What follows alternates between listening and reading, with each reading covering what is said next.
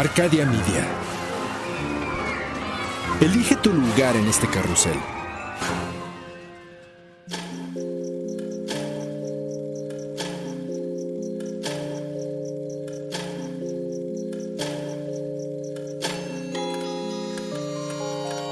Cuando la oscuridad es interrumpida por tres campanadas, la intersección del día y la noche se transforma en un umbral listo para ser cruzado.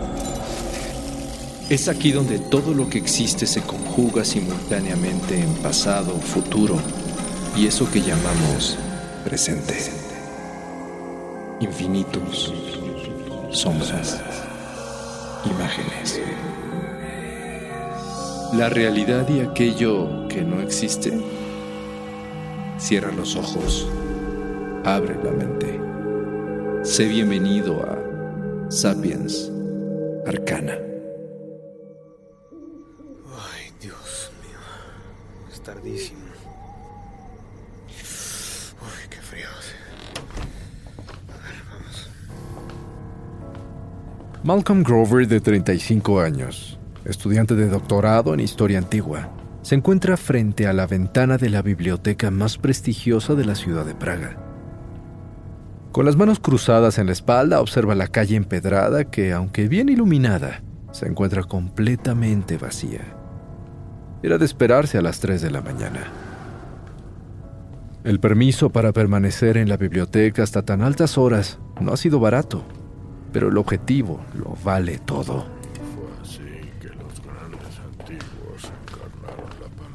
El hombre que Malcolm ha venido a buscar, un anciano de traje oscuro y cabello desordenado, lleva cuatro horas escudriñando su tesis, revisando palabra por palabra. ¿Qué es lo que quiere encontrar? ¿Por qué no termina ya de hacer las cosas difíciles? Por favor dígame si lo tiene. Si no lo tiene ya, me, me marcho, me voy. Malcolm se vuelve hacia el hombre y le da un ultimátum. Si realmente posee el artículo que dice, es momento de mostrarlo. Sin embargo, el anciano mantiene sus ojos negros en el texto mientras alza su huesuda mano en señal de silencio. El joven está a punto de perder la paciencia cuando el anciano termina su estudio y lentamente asiente con la cabeza. Saca una llave que trae colgada al cuello y abre la caja de metal que ha traído consigo esa noche para revelar un grueso libro de páginas amarillentas forrado de piel y rodeado por una cadena. Es la única copia que existe. Las pupilas de Malcolm se dilatan ante el tesoro que tiene enfrente. El anciano deshace la cadena y abre el libro. Aquí lo tiene, joven. Y la luz de las velas que iluminan el lugar de pronto parece disminuir sin razón aparente. Una a una, Malcolm pasa las misteriosas páginas, pero después de algunos minutos, su ánimo se desploma. Él es un especialista, y un par de palabras perdidas en el texto en latín le dan la clave para darse cuenta del engaño. No. Otra falsificación más. Este no es. Malcolm cierra el libro con desgano y arroja la llave a la cara del anciano. Tome su libro. No puede ser. No. Esto tampoco es el Necronomicon.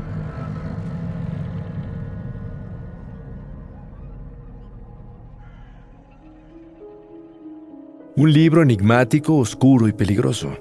Un volumen antiguo y extenso, repleto de magia, encantamientos arcanos, secretos desgarradores y nombres demoníacos e irrepetibles. Una obra cuyas páginas guardan celosamente fórmulas y rituales capaces de invocar a misteriosas deidades antiguas, cuya lectura provoca locura y muerte a quien se atreve a recorrerlo de principio a fin. Y también a quien llega a poner en práctica los ritos que esconde. Un libro terrible, enigmático y ficticio.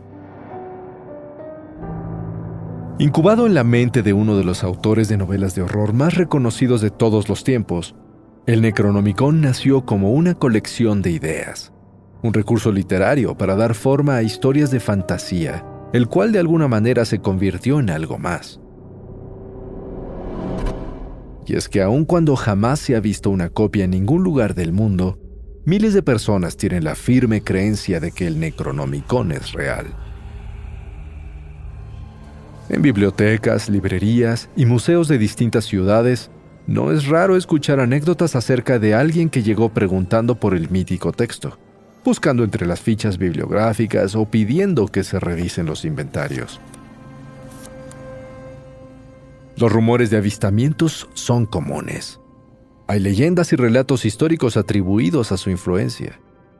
Incluso se piensa que tal vez existan copias secretas ocultas en colecciones literarias privadas. Y sin embargo, hasta hoy, ha sido imposible encontrar alguna de ellas. ¿Qué es lo que hace tan especial a este libro de magia que no existe?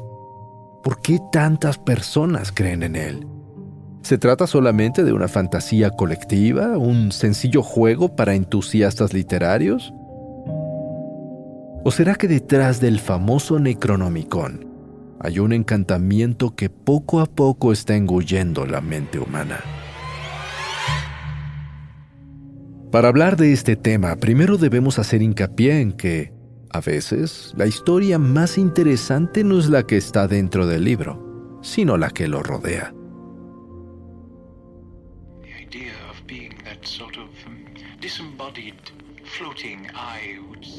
El Necronomicon es un libro ficticio, mencionado inicialmente en varios textos del célebre escritor norteamericano Howard Phillips Lovecraft.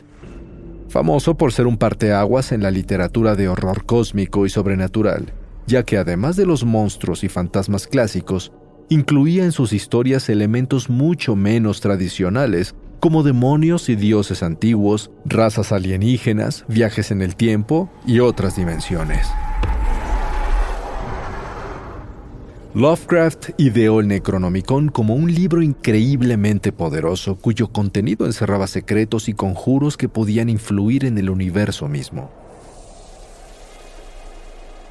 Al Necronomicon se le considera un grimorio, es decir, un escrito para hechiceros enfocado en la magia que contiene información sobre energía, los astros, herbolaria y nombres de ángeles y demonios, así como instrucciones para realizar aquelarres, conjuros, pociones, encantamientos y talismanes, además de sanaciones, maldiciones o invocaciones a seres sobrenaturales.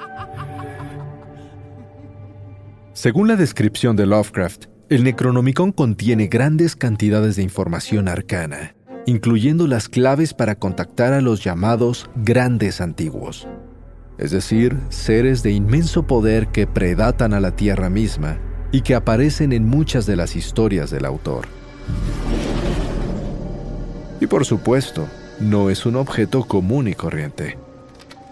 Se trata de un grueso volumen rico en textos e ilustraciones, el cual algunos aseguran que está escrito con sangre y forrado de piel humana.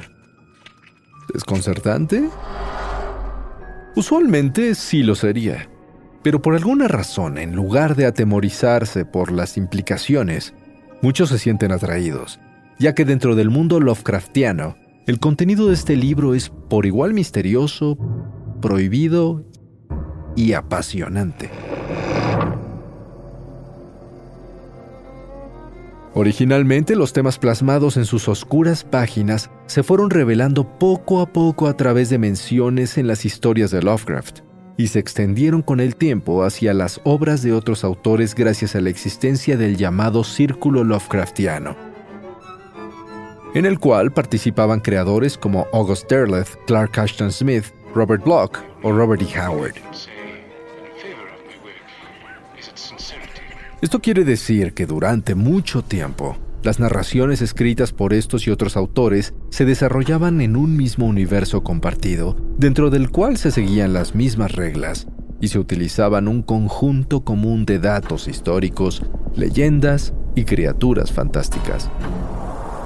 Y por supuesto, se mencionaba aquel enigmático libro de magia que nadie puede leer por completo sin enloquecer. De esta manera, se establecieron diversos detalles del contenido del Necronomicon. Por ejemplo, se dice que dentro de sus páginas se concentran grandes cantidades de información acerca de antiguos seres extraterrestres que habitan la Antártida, así como cantos para llamar a grandes deidades, fórmulas para abrir portales entre mundos y datos específicos sobre la naturaleza de ciertos lugares mágicos o de poder. Incluye también profecías, historias que hablan sobre seres legendarios, encantamientos, rituales, invocaciones, exorcismos y métodos para transformar humanos en criaturas o para expulsar del mundo terrenal a algunos seres malignos. Además contiene una fórmula para transferir mentes, una solución a la telepatía y un capítulo completo que detalla un proceso largo y complicado con el cual es posible resucitar a los muertos. No, por supuesto que eso no es todo. Sin embargo, para mencionar el contenido completo del Necronomicon, necesitaríamos mucho tiempo mucho espacio y mucha protección contra energías oscuras. O al menos, eso es lo que los conocedores opinan. Pero si se conoce tanto sobre su contenido, ¿de verdad no es real? No, definitivamente no lo es. Eso sería imposible. ¿O no? A lo largo de su vida, H.P. Lovecraft declaró hasta el cansancio que el Necronomicon era fruto de su imaginación. Y cada vez que alguno de sus lectores le escribía para preguntarle acerca del oscuro libro, el autor les respondía con la verdad.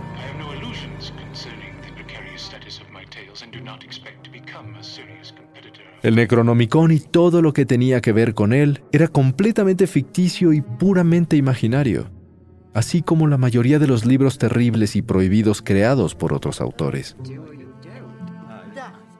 Se dice que el autor se cansó de repetirse a sí mismo e incluso ya lo tomaba a broma, pero muchos no le creyeron y continuaron buscando el grimorio aún después de que el autor ya había fallecido. Una de las razones por las cuales podría explicarse este fenómeno es que H.P. Lovecraft era un autor muy meticuloso y puso gran empeño en detallar una historia de origen para el Necronomicon de una forma que resultara verosímil. Creó un breve texto especificando cómo, cuándo, dónde y quién escribió el libro. Y para empeorar el caso, decidió añadir a la historia personas y eventos reales para mezclar con los datos inventados logrando así despertar sospechas en aquellos curiosos que decidían investigar más a fondo. De este modo, a través del relato Una historia del Necronomicon, escrito en 1927 y publicado en 1938, Lovecraft acabó de cimentar las bases de la leyenda urbana. Y vaya que hizo un buen trabajo.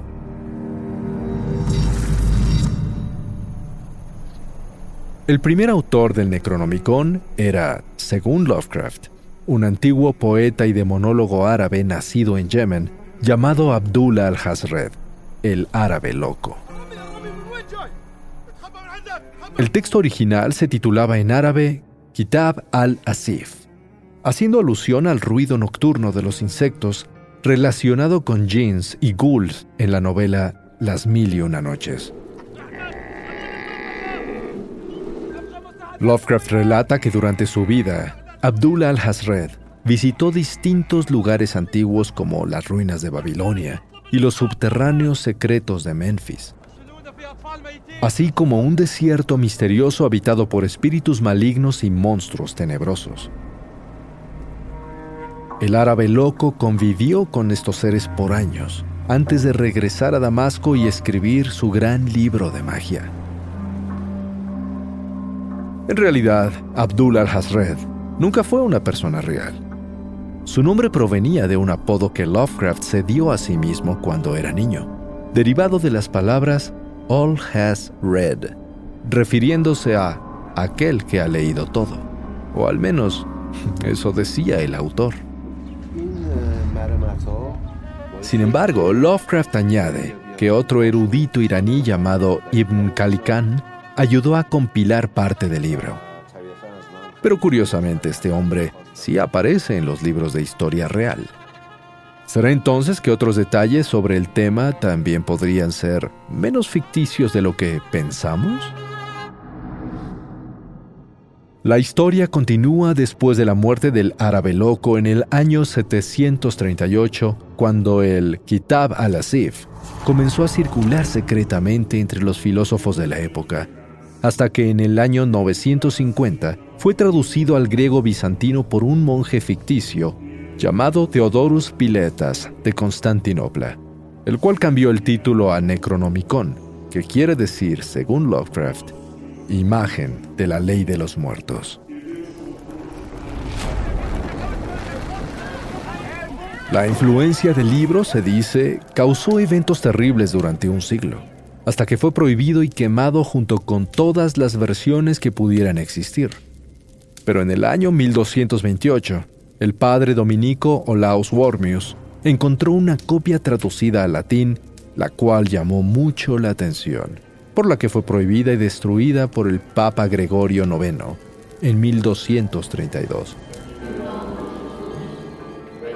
Por cierto, el nombre Olaius Wormius se parece mucho al de un médico y anticuario danés que realmente vivió en el siglo XVI.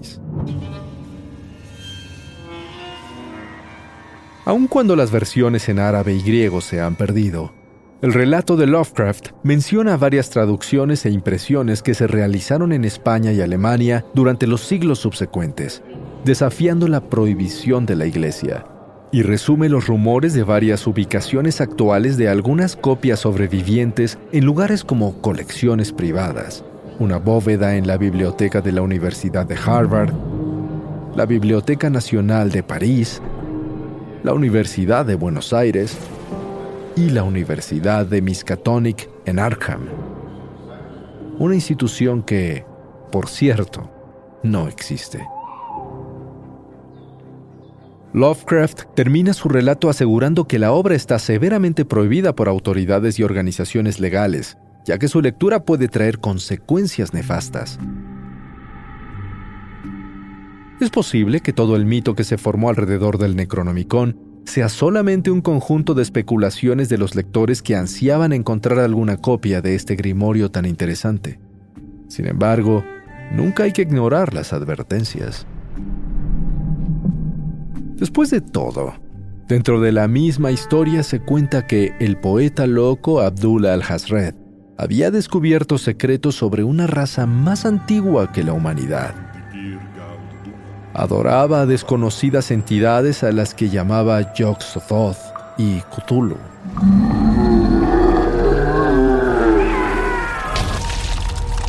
Y fue asesinado por un monstruo invisible en pleno día, devorado horriblemente en presencia de un gran número de aterrorizados testigos.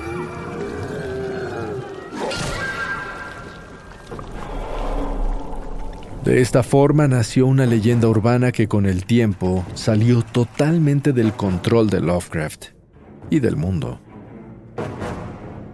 Desde principios del siglo XX se comenzaron a generar incontables rumores sobre aquel espeluznante libro.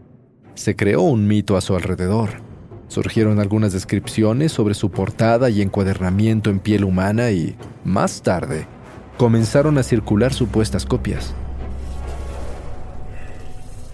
Todo esto gracias a que algunos autores aprovecharon la confusión para generar sus propios textos, los cuales vendían a los incautos que se dejaban engañar.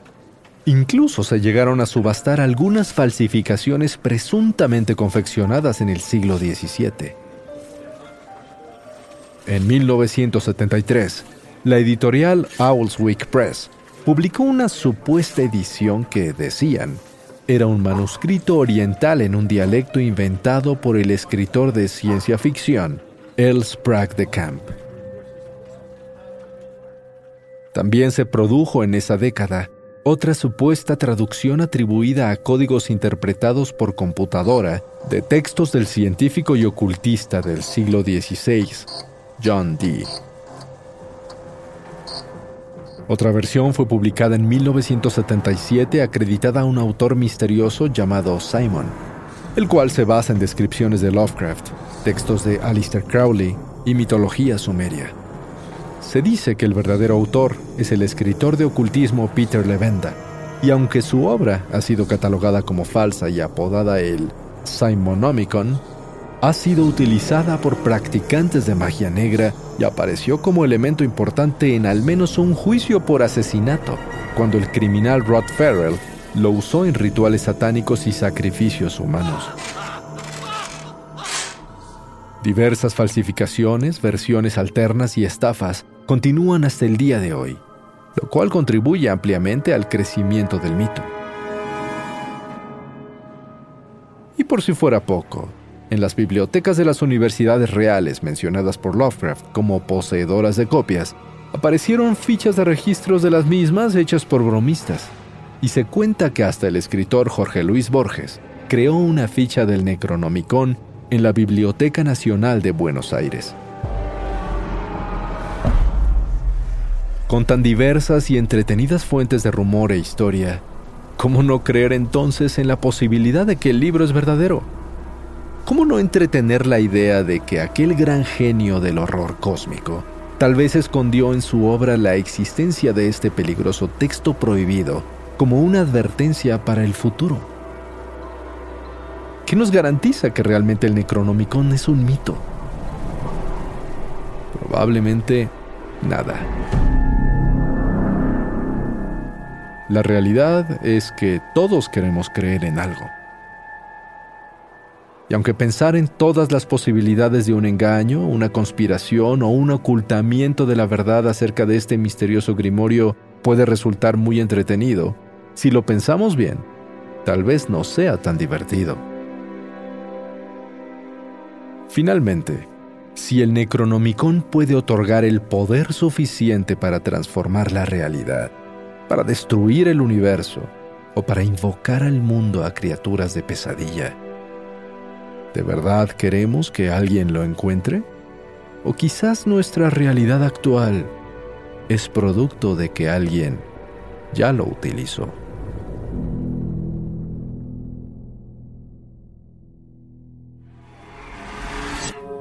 Umbral se cierra hasta que la luna lo vuelva a abrir. Mientras tanto, abre los ojos y asómate en las grietas del espacio y el tiempo. Y si te atreves, descubrirás qué hay más allá de lo que consideras real. Sapiens Arcana, soñado por Luis Eduardo Castillo, esculpido por Emiliano Quintanar, trazado por Querenza Chaires, creado en Webback Audio, México. Arcadia Media.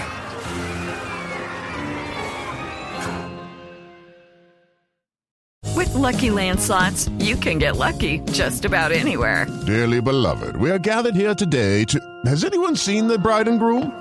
Sorry, sorry, we're here. We were getting lucky in the limo and we lost track of time.